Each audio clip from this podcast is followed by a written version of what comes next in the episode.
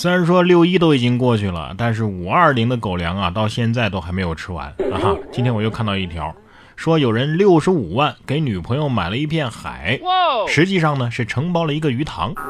有网友在朋友圈晒出男友补送的五二零的礼物啊，竟然是一片海。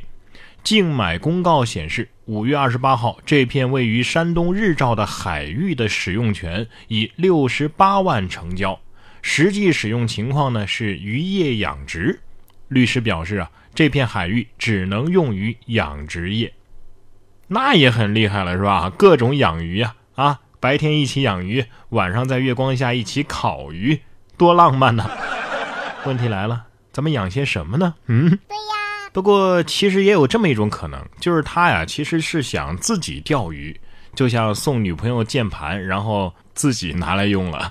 反正现在的男人呢，说是直男直男，其实心思还是有点多的啊。你看下面这群男生啊，全寝室的男生撑着巨型的遮阳伞上课，原来啊，呃，是怕被说男生打伞太娘了，干脆买把大的。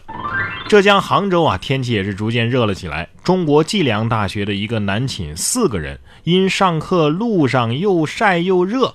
又怕被说男生打伞太娘气，于是在网上买了一把巨大的遮阳伞，能四个人一起打着去上课。有网友称啊，嗯，这样超 man 的啊。不过问题是你这个伞它也不是防晒伞呐啊。不过对于男人来说呀，伞大概都是一样的啊，他们只是拿来挡一下太阳而已。我觉得你们可以展开一个租伞行动了啊，跟妹子一起打伞，又认识了美女，又可以不被晒。然后冬天再租给门口卖盒饭的。相对于男人来说呀，女人更擅长的那肯定是化妆了。你看下面这个女子啊，化妆技术可以说是一流了啊。女子潜回前东家盗窃，老板懵了。哎呦，她她没化妆，我还真没认出来。最近张家港陈女士的服饰店被盗了，虽然店里的监控记录下了这一切，而且小偷的面部啊也没有遮挡。但是直到小偷落网，陈女士才发现对方竟然是自己的前员工。对方啊，偷偷配了一把门店的钥匙。辞职之后啊，一共盗窃店内三次。陈女士看监控没认出小偷的原因是，对方盗窃的时候是素颜。陈女士说呀，对方以前都是化好妆之后才去上班的，碰巧啊，盗窃的时候她没化妆，所以陈女士啊没认出来。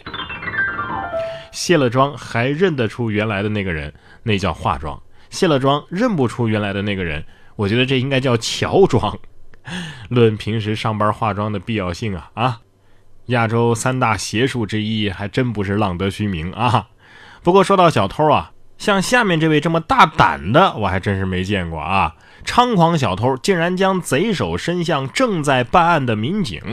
五月十五号，四川泸州民警接到指令去处置一起警情，处置完之后。发现移动警务终端不翼而飞，监控显示是一名现场围观的女子趁人不备，拿起这台警务终端啊，呃，就走到了鞋店门市内。民警后来找到这个女子，询问她，一开始她还百般狡辩，说自己没有拿走过任何东西。见事情败露，才将藏于纸箱当中的设备取出。目前，女子因为涉嫌盗窃罪已经被刑事拘留。哎呀，这简直是在作死的边缘疯狂试探呐！啊！女贼是不是想说，不好意思，我偷东西从来不分对象。警察也得说了，嗯，我们抓贼也是。嘿，你说他偷东西的时候是不是这么想的？嗯，警察，警察也是人呢，应该也可以试一试。但是我觉得有些东西啊，这个能别试的，咱们尽量别试啊。这个不该试的，还是不要试为好。你看这个熊孩子，可能就试着要从这两根承重柱当中穿出去，结果呢，卡住了。这也算是皮出了新高度了啊！五月二十七号，山西阳高县一名小学生被卡，消防员到场之后惊呆了，男孩竟卡在两根水泥承重柱中间，宽只有十厘米左右。消防啊，用千斤顶扩张柱子的缝隙，又用锤子和螺丝刀啊凿这个柱子，哎，最终啊才把这个孩子给救了出来。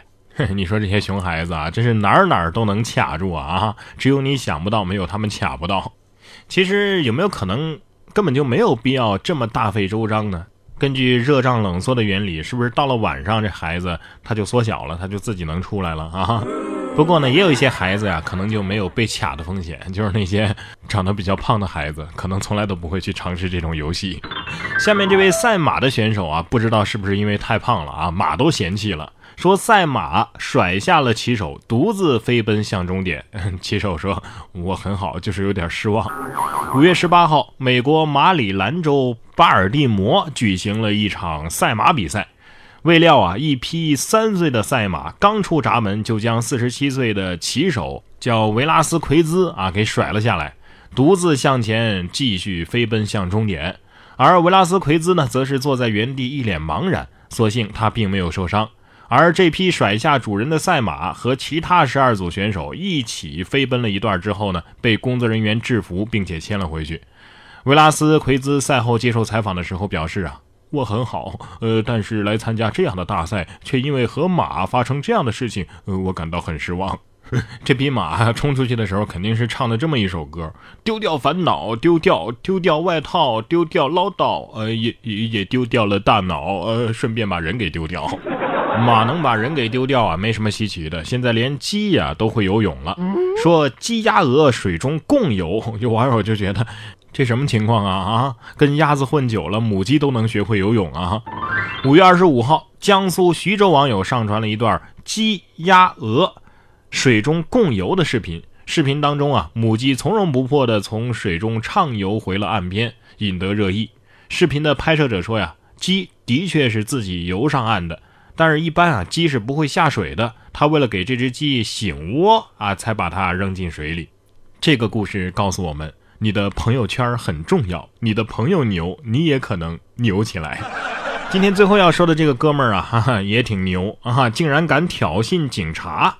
五月二十一号，江苏苏州太仓的一个男子报警说，有一个朋友啊欠他两毛六分钱啊，需要警察帮他找钱。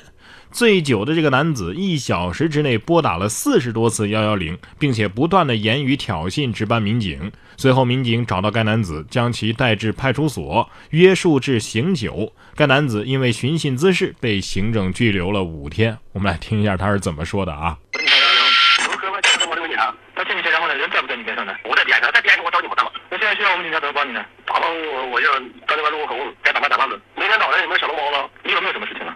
是这种事吗？没事，我找你喝酒。那你去找到他，找到他了，你打电话我们都是要过来帮你调解。我我必须找到他。对，我不找他不行。找不到他，警察没办法调解。这大半夜的，我把你更加去找啊！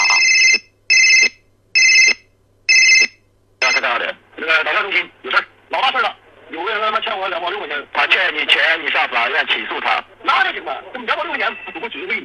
五幺零，有点事有个哥们欠我两毛六块钱，不要打电话好吧？五幺零，我今天晚上我到你这喝我啥？就是没啥事稍微幺幺零可以处置你的啊，处置我，我要咋的？这个危害那个公共安全罪了还是哪方面？你告诉我，你你不给我这个罪不行，知道吧？我要这样打幺幺零，我要叫警察过来找你了。我在咱们这个党支中心对面那个路口等你呢。好了，我在准备了，好吧？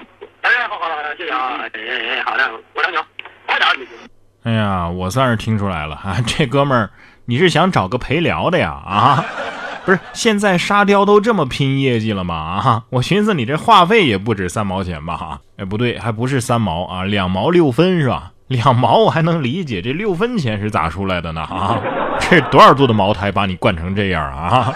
哥们儿，真心劝你一句，少喝点吧。